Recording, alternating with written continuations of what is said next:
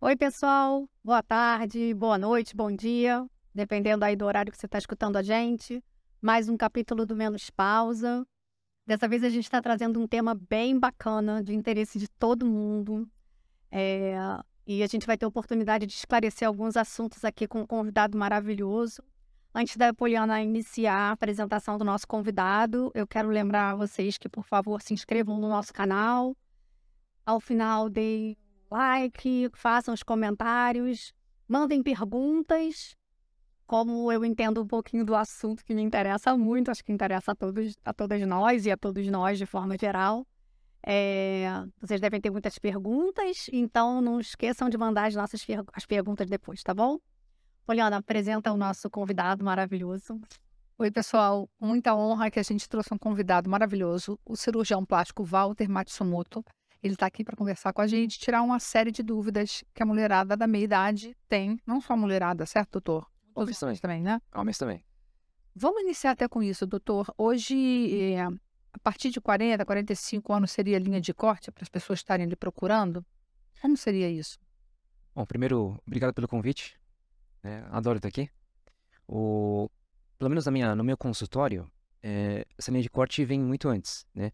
A gente tem é, pacientes desde os 20 até os 70 anos, mas igualmente distribuídos. Certo. Eles esperam a mesma coisa? Não. São diferentes expectativas, eu imagino, São, certo? são, são objetivos diferentes, acho que são momentos de vida bem diferentes. E esses mais novos costumam pedir o que para o senhor? O que a gente observa é as pessoas com é, 50 anos ou menos, eles procuram muito mais procedimentos no corpo.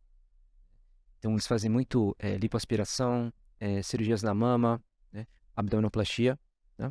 E dos 50, 50 anos para frente, né, é, as pessoas procuram muito mais procedimentos na face. Então, essa linha de corte é bem um padrão. Hoje, qual é a cirurgia mais procurada? No meu consultório, né, cirurgias mais procuradas para esse público de 50 anos ou mais são cirurgias de mamoplastia, cirurgias da face. Aí a gente tem o facelift, que é uma cirurgia para tratar a flacidez da face, e a blefaroplastia, que é uma cirurgia para tratar a flacidez das pálpebras. Então essas três são as mais comuns. O que, que difere essas cirurgias? É fácil, tá? Depois eu vou falar um pouco da, das outras. O que, que em que momento ela era dermatologista? Em que momento ela vai para a cirurgia plástica? Ou não existe isso? Existe, existe. Tá? Isso depende muito é, da alteração e da queixa que a pessoa tem na face, por exemplo. Tá? O, algumas alterações, por exemplo, rugas de expressão, é, não é uma cirurgia que vai tratar, seria o Botox. Né? Algumas manchas também a cirurgia não trata, né? a pessoa teria que procurar um tratamento para clarear com um dermatologista. Tá? O, as cirurgias elas vão tratar principalmente flacidez, né? flacidez de pele, né? tanto na face como um todo, como na pálpebra. Essa não dá mais para tentar solucionar elas através de tratamento de laser ou essa da bochecha que a gente reclama muito. Essa é só através de cirurgia mesmo. Depende do grau de flacidez. Quando o grau de flacidez é, é, é ainda leve, né, você consegue tratar isso com alguns procedimentos não invasivos, né, ou menos invasivos, né, por exemplo, um ultrassom microfocado ou bioestimuladores. Agora, quando essa flacidez já é maior, né, realmente só a cirurgia resolve. O que, que mede essa flacidez, por exemplo? Hoje, se eu quisesse medir essa minha flacidez aqui, Sim, o senhor olhar para mim e falar assim, não, não precisa fazer exame. Isso já é direcionado para plástica. Então, nós não tem, é, não tem, é, não tem um exame específico, né? Não tem um exame específico, não tem um exame objetivo, né? Isso vai da avaliação do médico, né? O meu medo, e eu tenho vontade, tá? De fazer essa, essa cirurgia aqui, é ficar com aquela boca de coringa, sabe? O, isso, foi, isso foi muito da técnica, né? Mas hoje as técnicas para essa cirurgia, que é o face, são cirurgias de facelift, elas evoluíram bastante, né? Então, hoje, os resultados são muito naturais. Tá? Muito naturais, resultados muito bons, mas sem aquele aspecto artificial. Porque isso eu acho que é muito importante. Esse é o que chamam de harmonização facial? É a mesma coisa? Não, não. não. Harmonização facial são técnicas de preenchimento para tratar tanto flacidez como depressões no rosto. Né? Mas não é, não é cirurgia. É uma coisa mais superficial. É uma coisa menos invasiva. Né? Não é uma cirurgia, são, são é, técnicas de preenchimento. E quando o senhor fala de 50 mais de mamas, é, eu, eu imagino que seja lifting, né? Seja o Lifting. É... retirar a prótese, esse tipo de coisa? Isso, acho que está muito bem distribuído. É, é muito comum a gente fazer o lifting, né, para paciente que tem uma flacidez maior, principalmente depois dos 50 anos. Uma coisa que acontece muito também é esses pacientes com 50 anos ou mais, geralmente a, a mama pode ter crescido bastante, então elas procuram muito também mamoplastia redutora, para re- reduzir o volume e reduzir o peso. Tá? Certo. A gente vê também muitas pacientes com mais de 50 anos que colocaram próteses de mama no passado, que depois de 20, 30 anos cansaram das próteses e, e pedem para tirar. Isso também é bem bastante comum. Mas essa prótese, se eu não me engano, tinha tempo útil, né, Priscila? Antigamente, acho que sim. Antigamente as próteses eram para serem removidas a cada 10 anos. Hoje em dia, acho que não tem mais isso. É de outro material. Eu não sei. As, mo- as mais modernas, eu acho que não tem mais isso. Essa é uma pergunta bem interessante, né? O, essa pergunta é bem interessante que as pessoas eh, têm muito essa dúvida, tá? Então, os implantes, eles não têm data de validade certa, tá? O, se pro resto da vida, né, desde que sejam implantes né, de boas marcas, se pro resto da vida a paciente eh, não tiver nem ruptura do implante, nem tiver contratura capsular, que é quando o implante tem aquela cápsula rígida, causa deformidade, causa dor, eh, essa prótese não precisa ser trocada. A paciente só precisa seguir esse implante com exames de imagem anuais, Normais, Né? né? De, normais. check-up, de, de controle. Isso, mas realmente não tem data de validade. Entendi.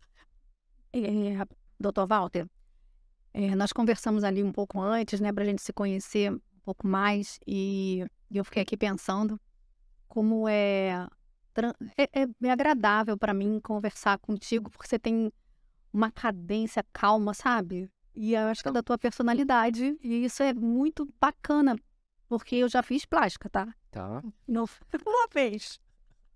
Entendeu? Não foi uma vez, então é uma área que eu Conhece bem. Termino que o meu CRM é ilegal. Ninguém me entrega um bisturi, por favor. Mas, assim, eu sou muito atraída pelos pequenos retoques de forma contínua.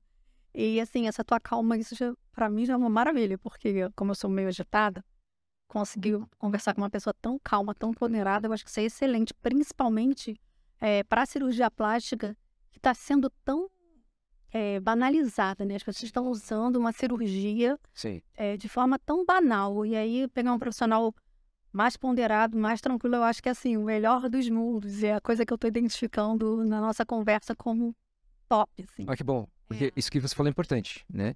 É, a plástica, embora tenha evoluído, ela não deixa de ser uma cirurgia.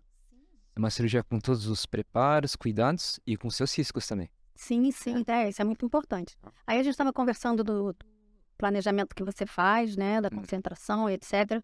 E eu, que- eu queria saber em que momento é, da tua vida ou da, do início da dos seus estudos como médico, a gente sabe que é uma jornada aí, sei lá, 10, 12 anos para se formar em cirurgião, né? Tem que fazer cirurgia geral, depois cirurgia plástica, coisa.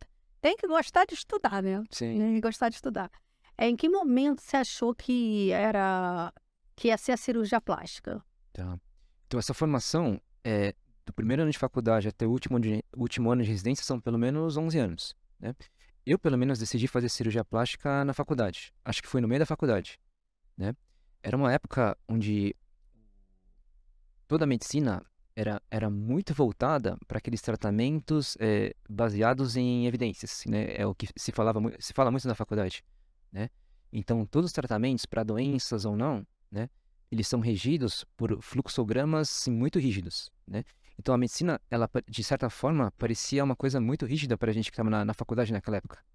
E na cirurgia plástica, não. A cirurgia plástica não tinha né, esses tratamentos rígidos, não tinha esses fluxogramas rígidos, né, de tratamento que você tinha que seguir. Era uma coisa onde eh, a criatividade contava muito, onde a experiência contava muito, e que foi, e foi isso que me atraiu muito na cirurgia plástica. Tem essa liberdade. É liberdade, né, de eh, liberdade e uma área onde a- acho que a criatividade conta muito. Ah, saía da fórmula, né? Não tinha aquele. não tinha fórmula rígida. Então, se você pegar o mesmo problema, levar para 10 cirurgiões plásticos diferentes, né? Cada um deles tem uma opinião, pode indicar uma técnica diferente, plano. nem por isso um plano de cirurgia diferente, nem por isso é, um tá certo, um tá errado, Todos podem dar certo? todos podem dar certo, né? E o que vai contar no resultado é a experiência e criatividade de cada um. E deixa eu te fazer uma outra pergunta. É, eu tenho alguns amigos médicos é, em várias áreas da medicina. Como eu te falei, eu acho que é uma área assim maravilhosa para se atuar em todas as áreas. E eu sempre vejo como é que os cirurgiões são demandados fisicamente, né? Porque dependendo das cirurgias, cirurgias longas, as pessoas querem, às vezes, associar cirurgias, se tiver tudo com segurança, as pessoas vão tentar associar. Então, cirurgias que podem demorar seis horas, oito horas. Me diz o que, que você faz para manter a, a possibilidade física de aguentar o tranco, né? Sim. ficar em pé tantas horas, fazer tanta força quando as pessoas optam por é, lipoaspiração, às vezes tem tecido, sei lá, duro, não tem? Sim. Pois é, me diz então, o que, que você faz para se preparar fisicamente? É, nas épocas é, de com, com maior número de cirurgias, né, a gente chega a operar todos os dias, e aí você falou, são cirurgias de 4, 5, 6, 7 horas, todos os dias. né? Então isso exige um, um preparo físico. né? Então, pelo menos para mim, assim, no meu caso, o que eu faço, eu tenho todo um trabalho com a personal, né? onde o que eu pedi para ela é para ela montar um plano de longevidade, né? tanto na vida pessoal como no trabalho. Então, ela não trabalha só hipertrofia, ela trabalha força, trabalha equilíbrio, trabalha condicionamento, né? Então, eu acho que isso que aumenta a vida útil do cirurgião. A gente tem muitos cirurgiões que chegam aos 60, 60 e poucos anos, já com assim, muita dificuldade para continuar operando. Né? Ou porque não tem equilíbrio, é, ou porque é, falta força física, ou porque tem muita dor crônica. Né? Então, esse preparo é importante. E agora me diz uma outra coisa. Para gente que é paciente, né? Eu sei que a gente tem que fazer pesquisa, procurar bons profissionais, é, pedir indicações, né? É muito importante para a gente ter segurança para chegar no profissional. é. Não tem nenhum tipo de decepção, né? Então vem desde da, da escolha do profissional. Agora, a gente sabe que não é só o profissional, que a gente também tem que ajudar, né? Sim. Então, o que, que uma pessoa que queira fazer uma cirurgia plástica, o que, que ela pode fazer antes, sei lá, um mês antes, dois meses antes? Existe alguma coisa que ela possa eh, beber, comer, se hidratar, atividade física, alguma coisa que é uma massagem que ajude na cicatrização? Existe, existe alguma eh, alguma receitinha para entrar numa cirurgia plástica com melhores condições de recuperação? Então, isso é bem importante. O, acho que o resultado da cirurgia, ele depende de uma parceria entre cirurgião e paciente. O paciente também tem todo o trabalho dele, que começa também muito antes. Então, é muito importante é, o paciente chegar para a cirurgia com uma pele bem cuidada, é, bem do ponto de vista nutricional, para ter uma cicatrização boa, para ter uma recuperação tranquila. E uma das principais é, coisas para a cirurgia plástica é você chegar para a cirurgia perto do peso ideal ou no peso ideal. né? Então, o peso é uma das coisas mais importantes para uma cirurgia plástica. Mas mesmo quando a pessoa vai mexer no abdômen, Sim, sim. E como Pra se ti- é isso? Praticamente para todos, os- todos os procedimentos da cirurgia plástica, o peso é, da- é um dos fatores mais importantes. O ideal, né? O ideal, quanto mais próximo do peso ideal o paciente estiver para a cirurgia, né, o resultado estético é muito melhor, mas principalmente a chance de você ter algum problema na cirurgia, qualquer tipo de complicação, desde uma complicação pequena até uma coisa maior, é muito menor. Então, o paciente que opera no, no peso ideal, ele tem um resultado melhor, uma cirurgia muito mais segura. Eu vou, eu vou puxar para mim uma pergunta. Eu, eu, Poliana. Hoje eu tenho uma- é uma coisa que me incomoda demais, que a gente conversou um pouquinho também é, lá fora. Eu tô com 1,68m, eu tô pesando 68 quilos, nunca tive esse peso. Eu acho que só quando grávida eu pesei 69 quilos. Meu peso sempre variou em 55, 56 anos. Visualmente eu não pareço gorda. Minhas extremidades, meus braços, minhas pernas são finas, mas de uns dois, três anos para cá, a- a- essa minha parte de quadril e barriga aumentou demais, mesmo eu fazendo um exercício físico com regularidade, duas, três vezes na semana. Eu sou uma pessoa ativa, adoro também ver uma série, ficar sentada no sofá, mas assim, me mexo, tô sempre fazendo alguma coisa. É uma indicação para uma cirurgia abdominal? Pode ser, né? Isso que você falou é muito comum, né? Com a idade, é, não só a pessoa tem uma tendência a acumular gordura em, em locais específicos, que é a tal da gordura localizada, que é muito difícil perder. né? Geralmente você não consegue perder, a não ser que seu nível de gordura, seu percentual de gordura seja muito baixo. Outra coisa é flacidez de pele. Né? Flacidez de pele é, é de pele principalmente no abdômen. Tá? É, mesmo com a academia, né? academia é, treino, musculação, são coisas que vão treinar a musculatura. Vão treinar a musculatura, elas têm todo efeito positivo, mas elas não vão melhorar essa flacidez de pele. Porque o que eu sinto é que, assim, mesmo quando eu estou em momentos de estresse ou que eu perco peso por algum motivo, é, a- eu seco, mas a barriga não vai muito. Isso. Entendeu? É, Isso, já, tá- isso é exatamente a flacidez. Então né? tá. Isso pode ser. Falta de sorte. É, Mas podem ser duas coisas: flacidez de pele, né? E um pouquinho de diástase, que é aquela separação dos músculos do abdômen. É. Eu acho que eu tenho isso. Aprendi há pouco tempo, mas eu acho que eu tenho- Aham. minha costela é muito aberta, sabe? Sim, Pode ser isso, né? pode ser isso. É, se forem essas duas coisas, diástase e flacidez, são coisas que na academia é, você praticamente não vai conseguir melhorar. Aí a cirurgia estaria muito bem indicada, que seria a plástica de abdômen, abdominoplastia. Vou lhe procurar pra gente fazer isso. Pode, pode ver. Então, vamos lá no teu gancho. É, eu digo que quem me segura um pouquinho é minha filha, sabe? Minha filha, ela, Segura? É, minha filha, ela é super malhadora, então um corpo assim escultural. E aí toda vez que eu, ai, vou fazer, vou, quero fazer isso, quero fazer aquilo, e ela, para, mãe, não sei o que, você não precisa. Mas é óbvio que quando eu me olho no espelho, parece uma cara e diz, precisa. E aí eu tenho curiosidade com relação a, a essa cirurgia nova que todo mundo está fazendo de ficar com o aspecto de quem é Olha, barriga, barriga de tanquinho. Sim. Ah, não é, é essa mesma? É, é, é Não. lipoled, né? Lipoled. Isso, isso. Lipoled. É, a cirurgia que a gente estava conversando, né, para tratar a diástase e a flacidez, né, seria a abdominoplastia, né? Essa cirurgia, para deixar a musculatura definida, seria é, lipoaspiração de alta definição, é, lipo HD ou LED, tá? O, aí são duas cirurgias diferentes. E, Tá. e- e como é indicada uma ou outra? A abdominoplastia é uma cirurgia para tratar flacidez de pele e diástase, que é aquela separação do músculo, né? Lipoaspiração de alta de- definição é uma cirurgia para pacientes que querem é, melhorar ou realçar a definição da musculatura. Tem que, então, eu tenho que malhar, né? Sim, a indicação não consegue, não consegue. A, a indicação da lipoaspiração de alta definição é, Tem que malhar, então tem que esquece. olhar. É bem restrita, né? Para fazer uma cirurgia dessas, é, o paciente ele Tem que ser meio atleta. isso, ele precisa chegar no, já num peso muito bom, ele não pode ter muita flacidez e já tem que ter uma rotina de treinos para a musculatura que ele quer realçar há pelo Parece. menos, é, há pelo menos uns dois meses antes da cirurgia. Então, esse negócio que Tá. aspira tudo, é, é, depois bota uma cola, não sei o quê, que, a- que eu vou ficar igual a, a- é, a- sei lá, uma dessas atletas Tá. aí, é- é, eu tenho que malhar antes. pra Olha antes, é, sem treino, é, o paciente não consegue ter resultado numa lipoaspiração de alta definição. A musculatura ela não vai ser realçada. Deixa muita marca?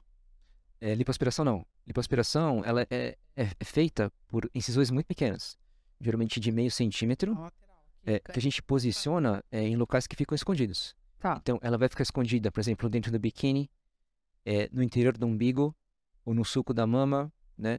É, na parte de trás, a gente coloca a incisão ou na axila, vai ficar escondida na axila, ou na marca do biquíni.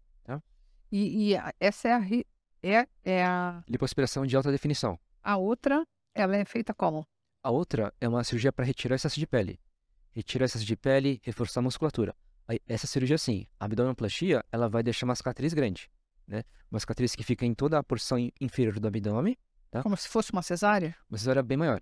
É uma cesárea que geralmente vai de ponta a ponta. É de osso a osso. de osso a osso, tá?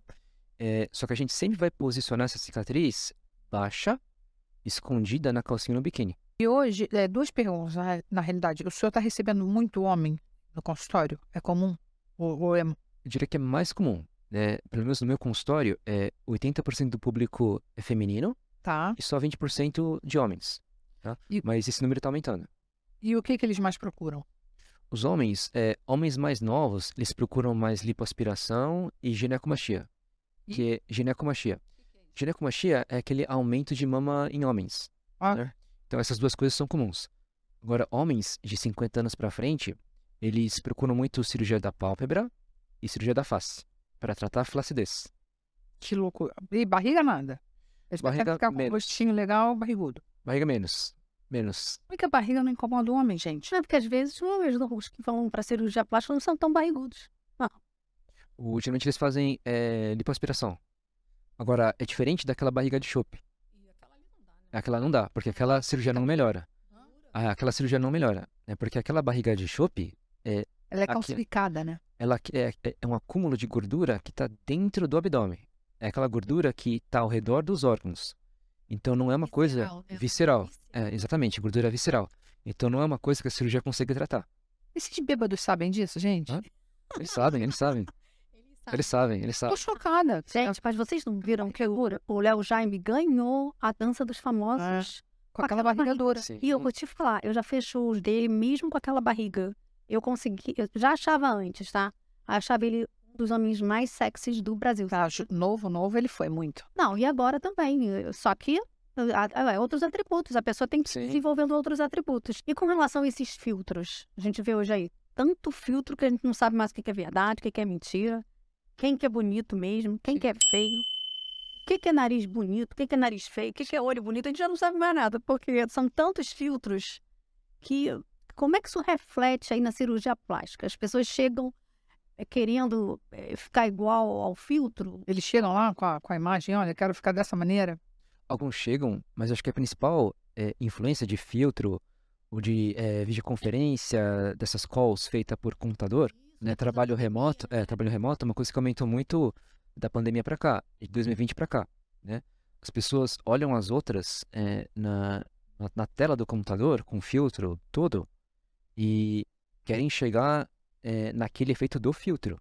Mas Ou, chega no escritório no dia que tem que ir É. cara a cara é um show Ou, de horror. é, ou olha para aquelas imagens com filtro e as pessoas ficam muito inseguras. né? Então aumentou muito a procura é, por essas cirurgias da face. Pálpebra, nariz, é, facelift, tá? Para a pessoa aparecer melhor no, no- na tela do computador. Então isso aumentou muito de 2000 2020 para cá. né? Muito. Muito, bastante. Deixa eu te fazer uma pergunta. É, saindo agora só um pouquinho do profissional para o pessoal. E para relaxar, depois de uma semana, sei lá, talvez até final de semana, eu, eu tenho estado no Einstein muito tempo, há, há mais de um ano, né? Meu filho se trata lá. E invariavelmente eu vou até as, as antessalas do centro cirúrgico. E sempre que eu passo ali pelo, pelo, pela aquela portinha do, do vai e vem, eu vejo aquela tela com as cirurgias programadas, sabe? E eu fico olhando aquilo ali, é quase uma tela de aeroporto. Sim. E sobe a sala 1, a sala 2, eu não sei o que. E aquilo vira, né? E eu falei, gente, que aquilo tá programado, aquelas cirurgias programadas, é muita cirurgia. É, o dia inteiro cheio. Então, o dia inteiro cheio. É, fiquei ocupando todas as salas. aqui, Às vezes eu procuro o nome do meu filho, né? Pra saber se a cirurgia tá na hora certa, não tá? E o médico, que é tão demandado, né? Metido, é óbvio que é o trabalho e tudo, mas é uma. lida com uma série de fatores, né? Tem a parte toda da, é, do paciente estar sob efeito de anestesia e da, da vida mesmo em si. O que que te, o que que te distrai? Qual é o teu lazer? Você é calmo, já vi que você é calmo. Eu sou, eu sou. Que ótimo, mas se, pra, pra desestressar, deve estressar ou não estressa? Ah, acho que a rotina estressa qualquer um, né? Mas acho que a, a forma de relaxar e a válvula de escape, de- eh, acho que varia de pessoa para pessoa, né? Para mim, eu acho que é mais uma coisa mais tranquila, né? Desde eh, academia, eh, sair para comer, né? Eh, vinhos, né? Então são coisas mais simples, mas realmente mais relaxantes. Nada muito diferente. Coloca isso na rotina domingo a domingo? Hã? É, Tem, tem. É, nas épocas de cirurgia, de, de mais cirurgia, sim. Às vezes vai de domingo a domingo. Cirurgia todo dia. Mas faz mais do que uma ao dia? como as nossas cirurgias são longas, né, é, é difícil fazer duas por dia. É, às vezes sim, tem dias que tem mais de uma.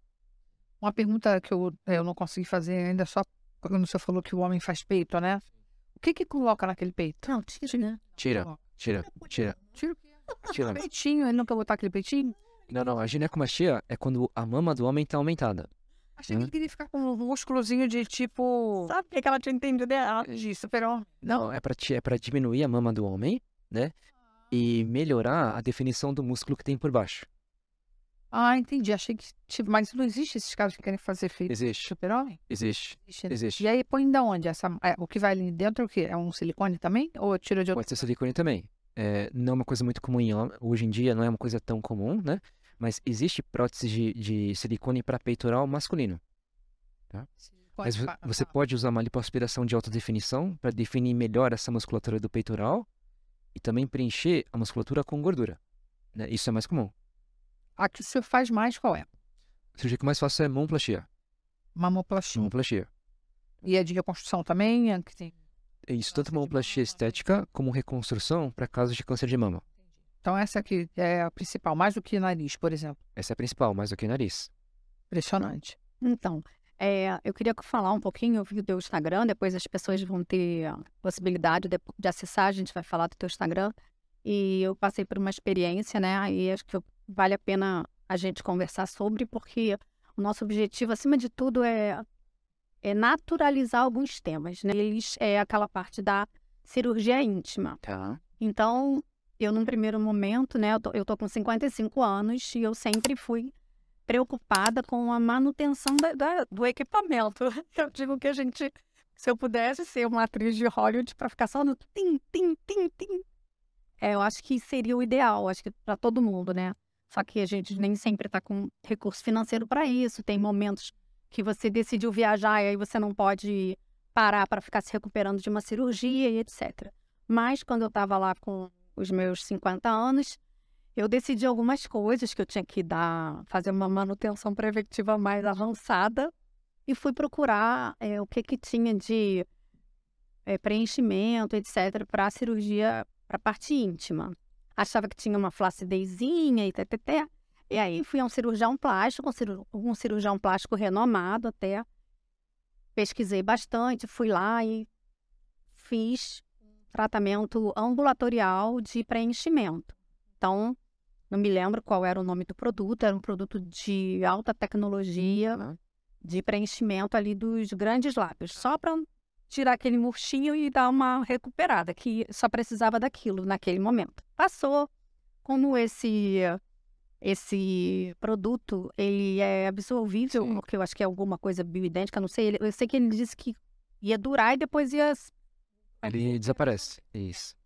Aí eu falei, bom, então Vamos ver o que, que acontece o dia que ele desaparecer, né? Não aconteceu grandes coisas, a não ser a mesma coisa que eu sentia antes. Achei que estava ficando meio molinho, não sei o quê, e aí me incomodava. E só que eu não tinha dinheiro, tava uma, eu tinha outras prioridades. E fui. E uma amiga minha falou: Ah, vai numa academia que tem, que uh, os profissionais fazem pós-graduação, todos são renomados, eles vêm aqui só com os professores e tudo mais, e você vai lá, que aí você só vai pagar o produto. E aí eu fui. Falei, olha como a academia para. Não, é uma. É uma. É ensino, ensino, de ensino. De ensino, é. Medicina técnica. Só, medicina técnica, só para cirurgiões plásticos que vão nos finais de semana e eles ficam. É, Mas ensino tá. movimentos? Movimentos da pelve? Não, técnicas. Ensino técnicas. Técnicas para preenchimento de tudo. Tem, tem um final de semana que é só face. Tem outro final de semana que é só íntimo.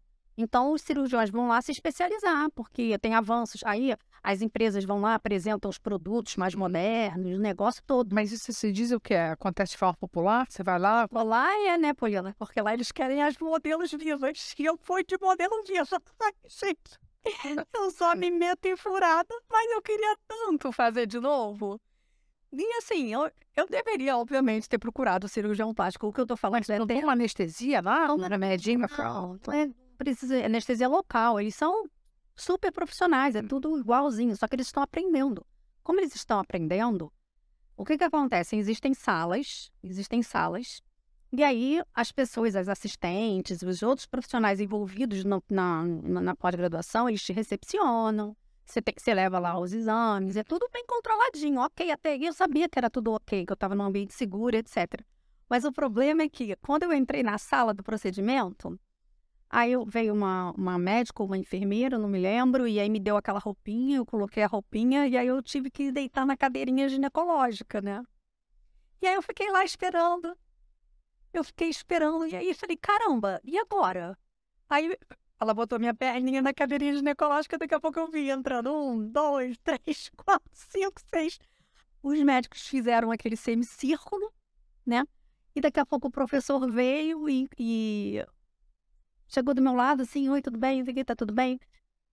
E ali mesmo ele não. É diferente do médico que chega para você, oi Priscila, como você está? É uma cirurgia voltada para o ensino, né? É para todo mundo. Aí tá toda... Não, é para todo mundo. E aí eles, eles é, eles se dividem quem é que vai é, é, aplicar, porque como eles já tiveram todas as aulas técnicas, eles vão. É muita coragem. É muita coragem. Só depois que eu terminei que eu vi, foi Tá. ótimo, o procedimento foi perfeito. Mas assim, uma metade foi feito por um cirurgião plástico, a outra metade por outro. Tá. E eu só falava assim, "Ai, meu Deus, que os dois tenham a mesma mão as minhas bundinhas ficarem direitas. E o objetivo é o quê? É ficar mais fechadinho? O que que é o objetivo dessa cirurgia? Tá. Desse preenchimento É. é. que com o tempo, né, o grande lábio ele vai ficando mais murcho, mais vazio. Isso dá uma aparência de envelhecimento. Triste. Triste. Isso, vai ficando, ele parece, va- ele parece mais vazio e realmente mais envelhecido. Então o preenchimento é para devolver eh, esse tônus. Entendi. Ele fica mais preenchido, ele parece mais jovial. Nossa, assim, eu achei o procedimento, eu tô falando, tá fazendo uma, uma brincadeira, mas é real, tá? Real. É real, as pessoas que não têm condição de ir aos consultórios podem sim se inscrever e elas têm uma, um acesso, cada um sabe de si, né? Então, eu acho que é até um recurso interessante para quem não pode pagar no consultório. Agora, eu acho que é- essa atenção para a área íntima da mulher é fundamental. É, sim. Porque eu digo que a gente tem que ser indenizada. Só de ficar grávida já tinha que ter no governo um projeto de indenização. Mas como isso não existe, é óbvio que alguma coisa ao longo do tempo, você tem o peso de gestações, dependendo das pessoas. E eu nunca precisei fazer nada, eh, não tive problema de bexiga, não tive problema de eh, nada né, necessário. Mas essas coisas são do envelhecimento, né? E hoje a gente sabe que tem até o laser íntimo, né? Sim. O laser íntimo, ele é para também tirar a flacidez do canal, não é isso? O laser íntimo é aplicado internamente na vagina. Não, não é uma coisa que eu faço, nem encaminho o paciente que quer fazer isso para uma ginecologista que saiba fazer. Né? Mas é para melhorar, é um laser que é aplicado no canal para melhorar o tônus eh, dos tecidos moles da região. Então, para melhorar, para não ficar tão flácido. Isso melhora provavelmente no ato sexual também. Deve ter, deve ter uma Dizem que sim, dizem que sim. Porque o que a gente está falando desse que você fez é mais estético, certo? Esse é mais estético que nos grandes lábios. Os grandes lábios É. é mais estético. E esse do laser interno deve ser mais para melhora no É, funcional também. Funciona Tem também. a questão toda da, da vascularização, da hidratação do local. Eu acho que esse laser ajuda nisso tudo. Nisso- Nisso, nisso tudo. É. Tá. E é uma modernização, né? De Sim. toda, de todas as técnicas da medicina, né? Sim, com certeza. Doutor, em que momento ou idade, eu não sei se a gente pode falar assim, é, a- as pequenas, é, não sei como é que se fala, inserções, de- né, como Botox, esses tratamentos mais superficiais feitos pela dermato- dermatologia, em que momento ele para de fazer efeito e, e- e vocês falam assim, olha, a partir de agora é com cirurgião. Tá. Existe isso? Essa linha de corte? Isso existe. Isso existe, isso é bem interessante porque o que é interessante é que o Botox é cirurgia. Cirurgia, estou falando do, do facelift, que é aquela cirurgia para tratar a flacidez da face. É, na verdade, eles tratam coisas diferentes. Né? O Botox, ele vai tratar principalmente essas rugas de expressão, então ele vai enfraquecer a musculatura, enquanto a cirurgia vai tratar a flacidez de pele da face. Então, na verdade, são, são tratamentos complementares. Entendi. Um Assim- Você vai fazendo como se fosse uma ginástica durante um tempo e talvez a cirurgia plástica seja definitivo para segurar. O, então, o Botox é para tratar aquelas ruguinhas de expressão, é, pé de galinha, as ruguinhas que tem aqui na testa, tá? É, a cirurgia é para tratar flacidez, né? É, a cirurgia, ela não consegue tratar essas rugas que o Botox trata, e o Botox, na verdade, não vai melhorar a flacidez. Ah, então eu, consigo, eu sigo fazendo com os dois, então? Você pode fazer as duas coisas. Se tiver indicação, você pode fazer as duas coisas, e elas são complementares. Achei que, a- Tá. que a cirurgia facial fosse definitiva, tipo um lifting de eficácia, entendeu? O lifting é, lifting é uma cirurgia pensada, né, planejada para ter uma duração aí de 10 a 15 anos. né? Então o efeito não é, não é permanente, mas ele dura muito tempo. Então o benefício dele vai por muito tempo. E ele, ele, ele puxa- você puxa ele e prende ele algum lugar, é isso? Tá? Então o lifting é, é uma cirurgia que a gente vai trabalhar em dois planos. Vai trabalhar a pele e vai trabalhar a camada que está imediatamente abaixo da pele, que é uma camada que a gente chama de SMAS, que é um sistema de fáscia e de músculo da face. Tá? Então, hoje em dia, é, grande parte do trabalho para melhorar a flacidez da face está nessa musculatura profunda, que é o SMAS. Né? É, então, todos os pontos de sustentação né, vão nesse SMAS. Né? É praticamente ele que vai tratar a flacidez da face. Tem diferentes técnicas, tá? É, técnicas profundas, técnicas onde a gente só dá ponto, tá? mas todo o, trabalho pesado vai no SMAS. E a pele a gente só ajusta e tira o excesso, para não ficar aquela coisa repuxada artificial. E fica a marca? Hã? Fica a marca? É uma cirurgia que deixa cicatrizes. Aonde? Fica uma coisa meio filme de terror? Não, a cicatriz ela é pensada para ficar em locais onde ela fique muito bem camuflada. Então ela geralmente começa dentro do cabelo, ela desce na frente da orelha, ela passa, contorna a orelha, vai para trás da orelha e acaba no cabelo. Só que a cicatriz ela é posicionada para ficar, por exemplo, nos sulcos naturais da orelha. Então mesmo essa cicatriz que fica na frente da orelha, ela fica muito bem camuflada. Ela fica, grande parte dos pacientes, ela fica praticamente imperceptível. Então ela é presa só aqui. Aqui não aparece nada. Não, Aqui vai pra cá também. Puxa Não. pra cá. Isso, tá? Então a cicatriz fica aqui, não fica no meio da face.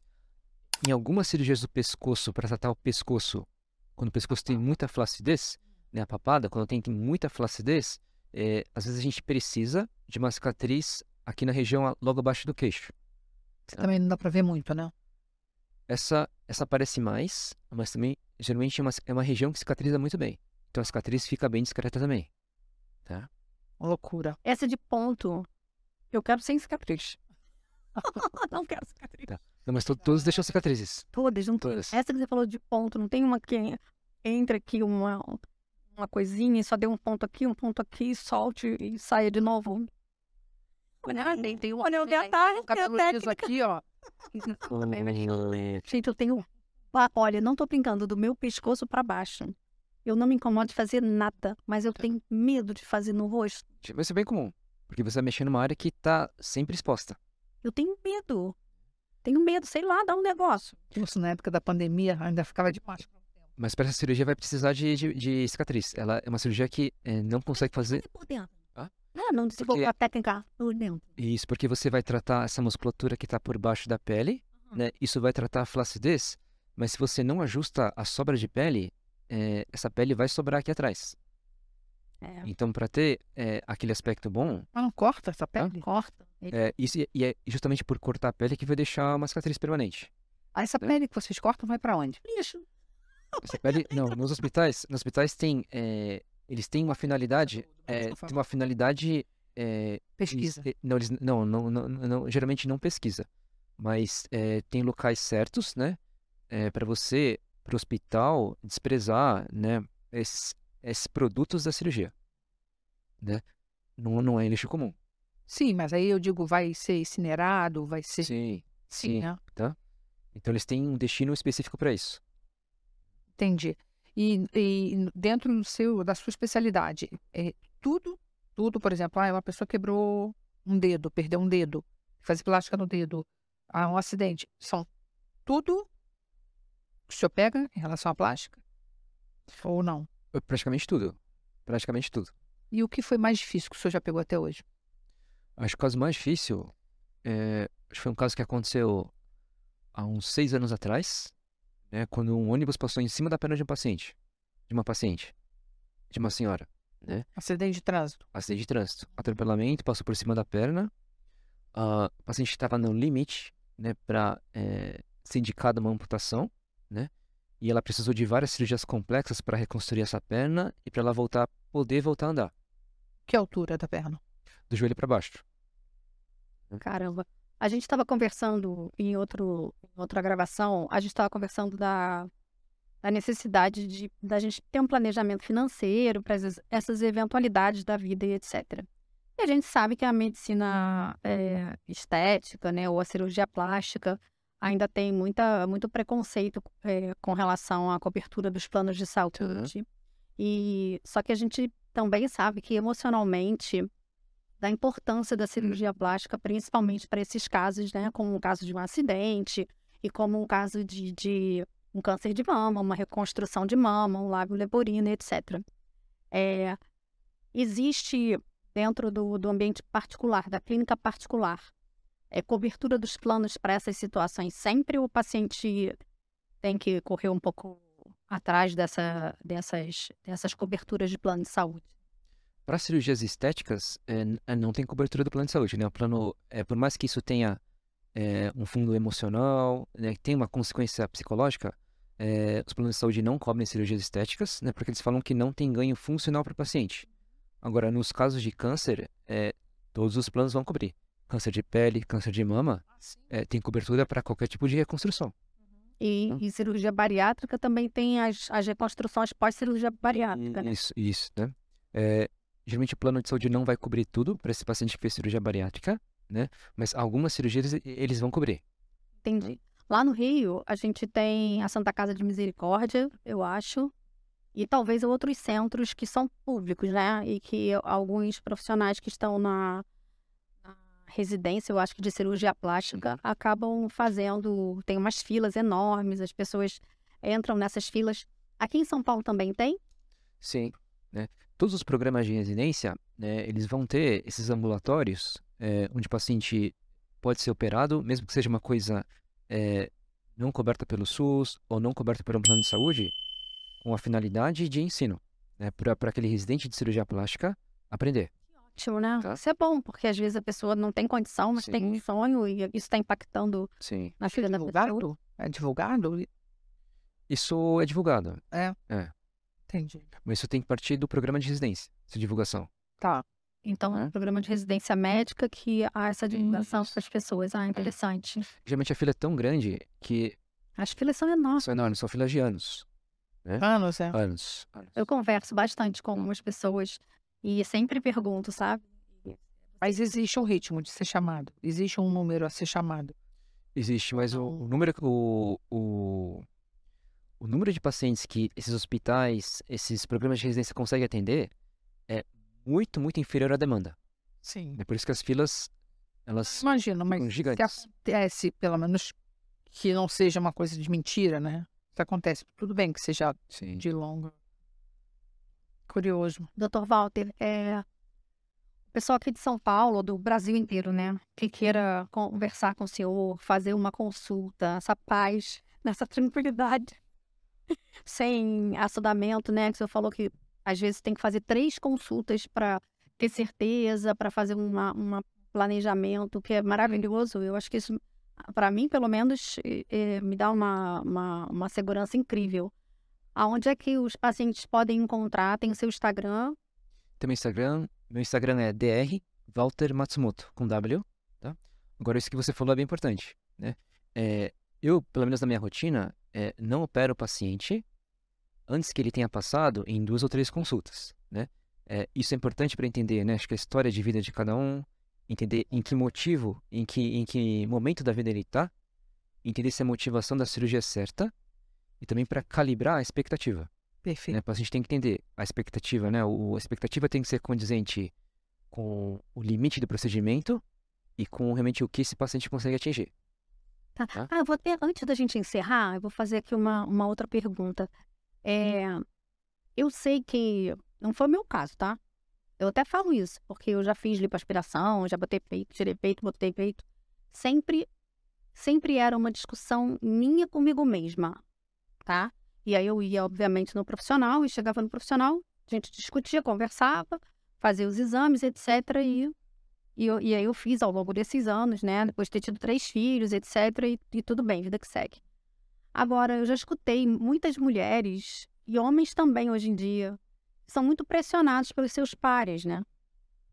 A seguir padrões, dizer, ah, eu, eu quero, ah, eu- ele gosta de um peitão, vou ter que botar um peitão porque ele gosta do peitão. Ah, então, ai, a- adoro uma bunda, tem que ter um bundão. E aí as pessoas eh, se submetem à vontade do outro. Ainda existe esse tipo de, de casal, não importa a constituição do casal, mas que chega ao consultório para agradar o outro. Isso existe e isso entra naquelas, naquelas três consultas que eu falei. É, você precisa entender se a motivação para esse paciente ou essa paciente fazerem a cirurgia é a motivação certa. Né? Então, essa vontade de operar tem que partir do paciente. Não pode partir do marido, da mulher. O senhor já negou alguma, alguma cirurgia que Então, Na verdade, é, negar não é uma coisa muito incomum. né? Tem Tá. muitos casos que a gente realmente não indica cirurgia. Né? É, explica para o paciente por que, que não pode operar, mas não opera. Não opera porque a motivação está errada, né? ou às vezes o risco é, é grande demais, né? ou é, o paciente tem uma expectativa que está muito acima do que o procedimento consegue oferecer. Perfeito. Então a gente tem fatores aí, né?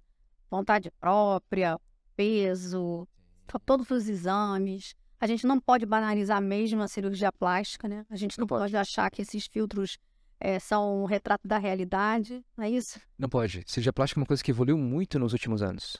Mas ainda assim é, é uma cirurgia. Né? É uma cirurgia com todo o preparo, né? E com todos os riscos. Suelipe, quantos, quantos, quantos, desculpa, quantos médicos eh, uma, uma, uma mamoplastia? Quem tem tá lá no centro cirúrgico?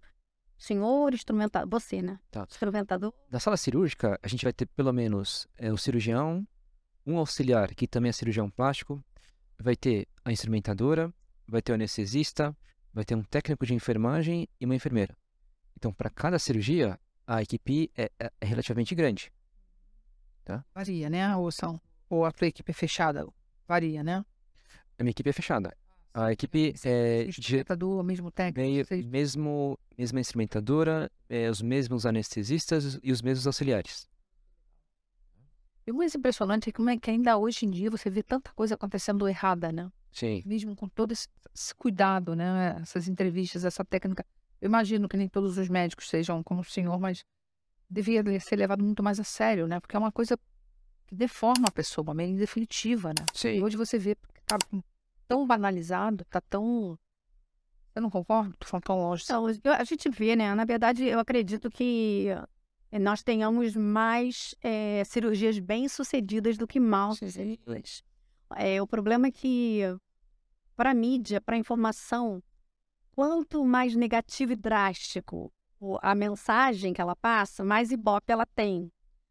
Óbvio que existe uma função social em alertar as pessoas para que não procurem profissionais que façam cirurgias plásticas sem o rigor dos exames, sem análise prévia, sem consultas e também no assodamento da internet. Eu sei que hoje em dia é muito comum as pessoas quererem o antes e o depois. Ah, pode, pode colocar o antes e o depois. O paciente pode colocar, né? Mas às vezes eu vejo os próprios médicos colocando antes e depois, fazendo um marketing pessoal em cima das imagens que é perigoso porque nem todo mundo reage àquela cirurgia da mesma maneira. Então, às vezes a pessoa entra com uma expectativa diferente do que vai acontecer consigo. Sim. E essa banalização de resultado ou de, ah, não vou fazer ginástica não, porque eu mesma achava que se eu fosse fazer uma lipoled eu ia sair com aquela barriga de tanquinho. E, e não é, ele, ele explicou, Priscila, tem que malhar. Tem que malhar. Quando você tiver definida, você aparece pra gente só deixar uma pele, deixar uma pele mostrando a sua musculatura.